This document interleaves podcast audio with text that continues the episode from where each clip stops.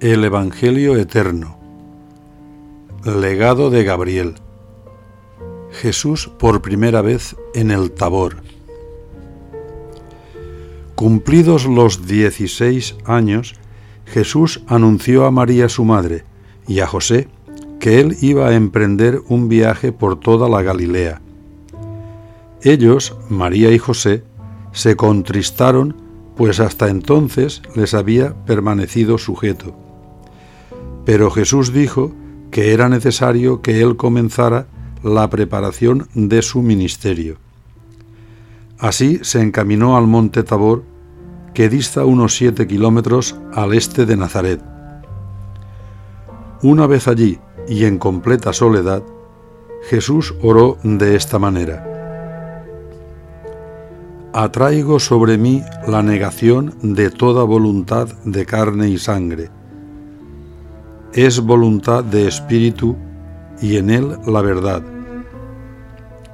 Venid a mi presencia quienes sois desde el principio, obra de mi palabra.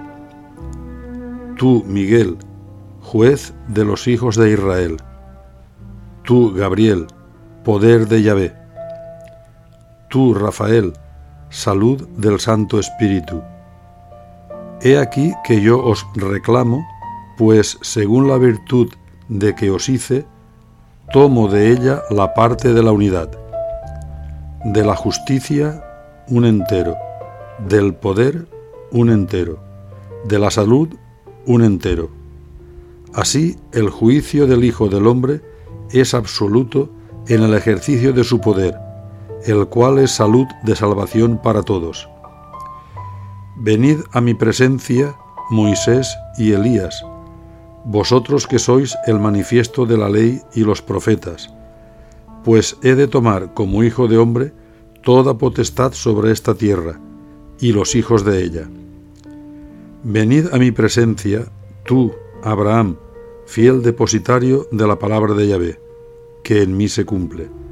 Tú, Isaac, ejemplo de la obediencia, y tú, Jacob, padre de Judá, Rubén, Simeón, Leví, Dan, Neftalí, Gad, Aser, Isaacar, Zabulón y Benjamín, así como de José, el cual llevó mi palabra al pueblo de Egipto, de forma que conocieran mi nombre, pues yo soy el que soy.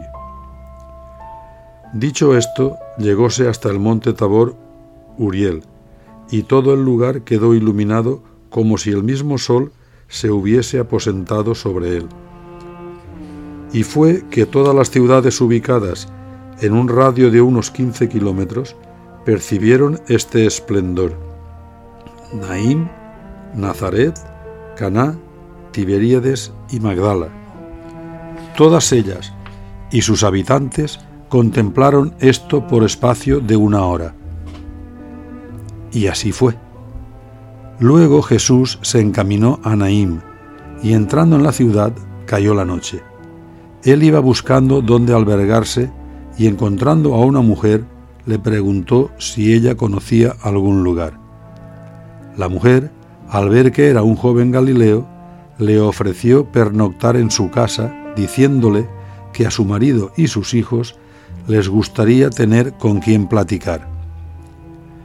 Una vez hubieron cenado, le comentaron si él también había sido testigo de la luz vista sobre el Tabor Jesús les dijo, De cierto y en verdad os digo que esta luz es el presagio de una buena nueva de parte de Yahvé. Si queréis creerlo, yo mismo me hallaba allí en esa hora. Es por esto que ando hoy aquí. Mañana visitaré Caná. Luego marcharé a Magdala y Tiberíades para regresar a Nazaret de donde salí. Pues al igual que vosotros, debo anunciar que muy pronto se alzará en el pueblo de Israel un gran profeta, el cual tiene como misión preparar a este pueblo en el advenimiento del reino de Dios. Porque este es el tiempo de la plenitud del Espíritu. Yo, por mi parte, aún tengo que esperar mi día, porque mío es el día del juicio. Ahora un poco de tiempo y llega la hora en que todo lo anunciado en la ley y los profetas es verificado por el Hijo del Hombre. A estas palabras de Jesús, aquella gente quedó en suspenso, esperando oírle decir algo más.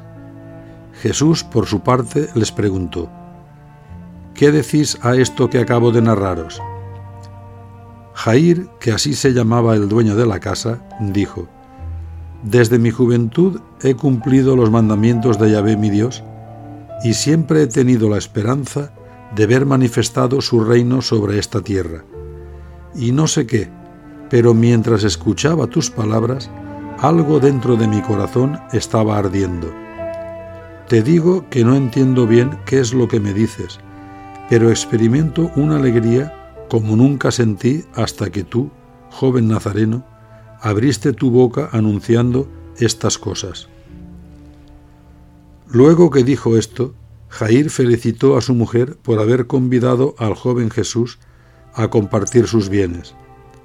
Por la mañana del siguiente día, Jesús, después de despedirse de Jair y su familia deseándoles la paz, partió hacia Caná.